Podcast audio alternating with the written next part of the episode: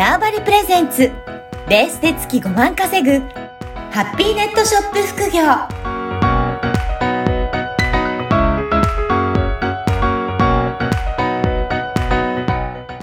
こんにちは、小ラボの岡田です。はい、こんにちは。可能性を広げるネットショップアドバイザーのおじろです。おじろさん、今回もよろしくお願いしますよ。ろしくお願いします。はい。今回はどういったお話いただけるでしょうか？そうですね。まあ、あの、2023年になったばかりうん。なので、今年はぜひちょっと、あの、まあ、今までそういう活動してこなかった人もそうですけど、なんか、え、いろんな人と縁をつなぐことの大事さっていうお話をちょっとしたいと思います。いやこれ、人との縁はめちゃくちゃ大切ですよね。いや、めちゃめちゃ大切です。うん。うん。本当大切で、うんあの、忘れがちなんですけど、ついつい。うん。あの、縁、まあ、縁っていうか、人間と繋がらないとお金入ってこないですよ。あ縁、縁イコール、なんかちょっとね、やらしい言い方ですけど、縁イコール縁みたいな。縁ですね。はい。本当え、おじろさんはどんな感じで、そのご縁、人とのつながりって作っていらっしゃるんですか？うーんとですね、まあこれちょっと、あの、少し昔話していいですかね。自分はい、ぜひ。まあ、今から、えっと、まあ、2000、何年 ?7 年ぐらい前のうんうん。ことなんですけれども、私当時全然周りに友達もいなくって、知り合いもいなくって、当然異業種交流会も何もうん。行ったことなくって、喋る相手も、まあ、喋る相手も家、家族、うん家族というか、うんで、家庭環境も悪い、家庭環境とかも少しすごい悪くって、とにかく、まあ、結構孤独、もう、うち、うちのな、まあ、なんか自分との、うん。内側の自分とひたすら会話するみたいな、めちゃめちゃとそうなんですね。相手が、あと猫みたいな。そ のそんな頃があったん人ですね。あったんですよ。ね、うん猫か自分との対話みたいな。そのぐらいの感じだったんですよ。うん。で、これ、あることをきっかけに、うん。今に至るんですけど、はいそれはもうたまたま、たまたまの本当に偶然の縁だったんですよ。はい。で、当時、あの、物販の仕事をしてて、うん。あの、ある、丸、ある丸いっていうか、あの、デパート、丸いで、うんのそう屋外とかで、ちょっとこの物を販売するっていう仕事をしてたんはい。ですね。で、その時に、ちょっと一人の女性に話しかけられたんですよ。はい。で、話しかけられて私、家族、まあ、家族、家にいる、まあ、当時のパートナーと猫以外と、うん。と、あとお客さん以外の人間と喋ったのが、本当、何年かぶりの久々だったから、そんなに、はい。そんなに人間と喋っ もう、めちゃめちゃ緊張して話しかけられて、うんで、しかも、それがお客さんとかじゃなくって、なんか、えっと、まあ、ここによく出てるんですかみたいな、そういうちょっと世間話からの、はい。えっと、まあ、話、話しかけられて、まあ、ちょっと話して、で、その、まあ、私も、ちょっと家庭環境本当悪かったので、当時の。なんか知らない人と、こう、どっか出かけるとかも本当ダメだったので、うん。仕事と家しか行っちゃダメぐらいの環境だったから、うん。はい。あの、その、で、お茶行きましょうって言われたんですけど、あその女その人に？へえ、はい。それも、一回多分断ってるんですよ。うんうん家族、家でちゃんと聞かないと、おはい茶行ったかどうかわかんないからと思って。で、でも、まあ、まあ、たまたま、それはいいよってなって、へえ。あの、じゃあ、行って、で、話聞いてたら、なんか、あの、まあ、いろいろ、こう、自分が知らないことをたくさん知ってて、うんうん。ある。で、まあ、とある、なんか交流会みたいなやつにある、やってるから、そういうのにちょっと一回参加してみないかって言われたんああ、ですよ。そういうお誘いがあお。誘いって、まあちょっと怪しいなと思ったんですよ。なんかあや、誘い方が朝の、ね。めちゃめちゃ朝早くやってる変な勉強会って言われて、変な勉強会で朝なんか宗宗教の宗教じゃなと思ったけど、まあ、とりあえず、あの、勧誘されて、宗教でも何でも、まあ嫌だったら、あの、うんすいませんって断ればいい。うん。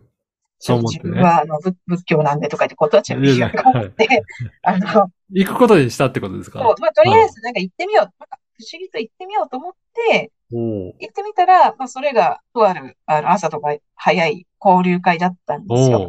おーで、あは、こういうふうになんか、活動してる人いっぱいいるんだって思って、そこから割とこう、縁を広げるっていうことが覚えた。で、当時、えっと、まあ、30代後半とかだった、30いいくつか忘れる、30代だったと思うんですけど、はい。私もうそのぐらいになると、30代とかになったらもう夢を見ることとか、うん。もうダメだと思ったんです。はい年だから。夢を見る年でもないし、自分の人生が変えられる時期でもないって思ったんですよ。当時、うん30代で。はい。今だと、なんか全然これから人生まだひよっこじゃねえみたいな。今、その時期のことを振り返るとね。振り返ると何を諦めてたんだろうと思うぐらい、はいまだ30代、40代だったらいくらでも人生変えれるじゃないですか。そう。うん。だちゅうか、まだその、まだまだね人生変えれるなんていつだって変えれる。うん50代だろうが60代だろうがいつし、いつでも変えれると思うんですよ。うん。で、まあ当時はそのぐらい絶望で、へえ。30代だったら夢は見られないし、新しいこともできなくって、この現実を受け止めて生きてくるしかないんだっていうふうに思ってたっていうことがあって、ただそこをやっぱ変えてくれたのはそのある女の人。で、その人が。誘ってくれた、えっと、まあ、とある、朝早い交流会み。たいなので、いろんな人とつながっうん。て、まあ、勉強させてもらう。勉強っていうか、やっぱり自分以外の人はみんな先生ぐらいのつもりでいるので、はい。で、まあ、そこで縁をつないでったっていう感じですね。あ、だからすごい出会いから縁がどんどん広がっていった感じなんですね。そうなんですよ。で、うんやっぱり、な、まあ、当時も、まあ、当時自分の環境もすごい変えたかったので、はい。あの、やっぱり、まあ、今は全然、あの、まあ、そこの家も出て、まあ、あの、個人的な話ですけど、出てしまったので、うん別になんもないんで、あの、いすごい平和に暮らしてるんですけど、うん。あの、そうですね。そこからやっぱり自分がすごく変わったし。夢も見るよう、夢というか、うんこういう希望とか持ったりとかするようにうん。なったなと思います。で、やっぱりそれも縁なんですよ。結局、うん縁なんですけど、自分が何か動こうと思わないとうん。繋がんないなと思って、っていうのがすごく感じました。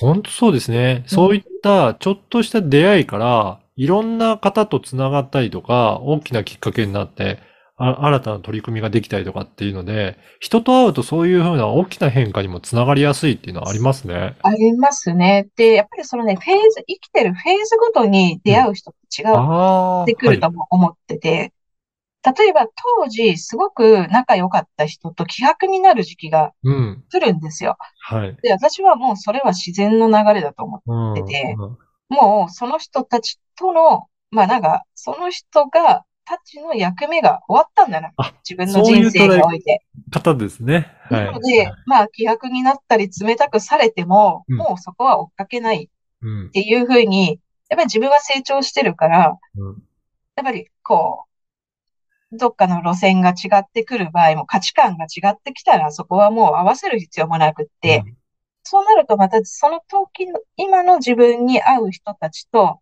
縁がつながっていくっていうのがすごく感じます。変に、だからそこの人たちと、まあ一緒にいなきゃいけないんじゃないかと思って、ずっとそこで付き合ってるとまた自分も変わっていけないとか、うん、やっぱりそういって成長してたらステージが変わると、そういったステージの人とやっぱりやっていく方が居心地も良くなったりとかするんですそうよね。なんですよ。話も合いますし、うん。で、その中でも別にどのステージにいようが自分がはい。ずっと付き合いが続く人たちっていうのもいるねですよ。やっぱそういう人は本当になんかちょっとソウルメイトじゃないけど、なんか特別ななんかつながりがあるんだろうなっていうのも感じますね。やっぱりそういった感じでいろんな人と、あの、ご縁をいただきながら、そこからいろいろ学んだりとか、成長していったりとかすることがうんできますね。そうですね。で、うんじゃあぜひね、皆さんにも、聞いてる皆さんにも、こんな感じでいろいろご縁をつないだらいいよっていうような、なんか、方法とか、こういったところからまず取り組んでいったらいいんじゃないですかねっていうようなことってありますかね？あります。あります。はい。まずですね、今年うんから、あの、アルミルで交流会を開催します。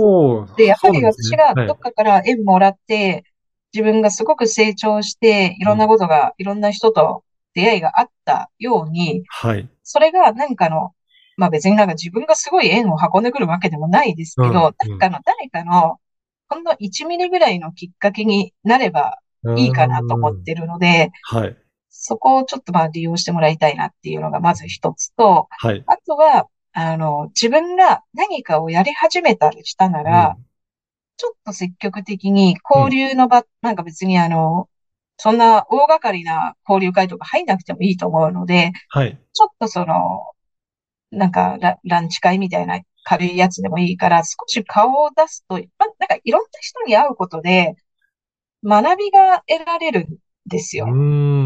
で、例えば私、ネットショップの仕事してますけど、はい。不動産屋と会って、別に不動産屋なんか何の一緒に仕事なんかなかなか、あの、する機会ないですけど、うんうんうん。逆に不動産屋が抱えてる悩みが自分のめちゃめちゃ仕事のヒントになったりするはい。んですよ。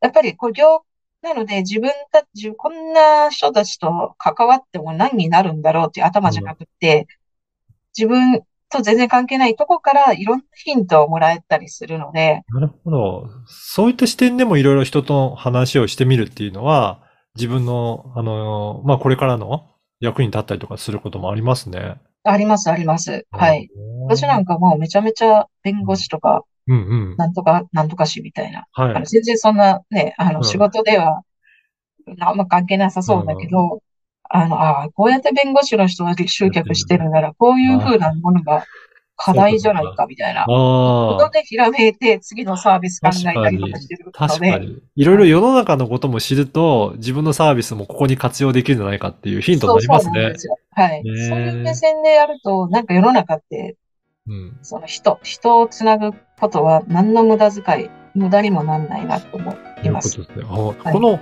アルミルのその交流会とかは、ん皆さん参加したい方ってどういうふうにすると繋がっておくといいとかってありますか？今やっておくといいこと。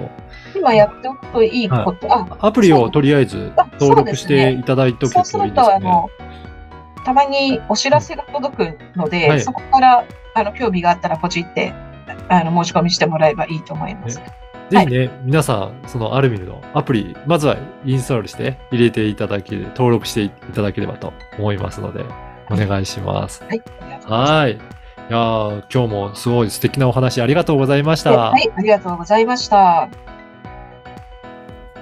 この番組はバーチャルオフィス縄張りの提供でお送りいたしました。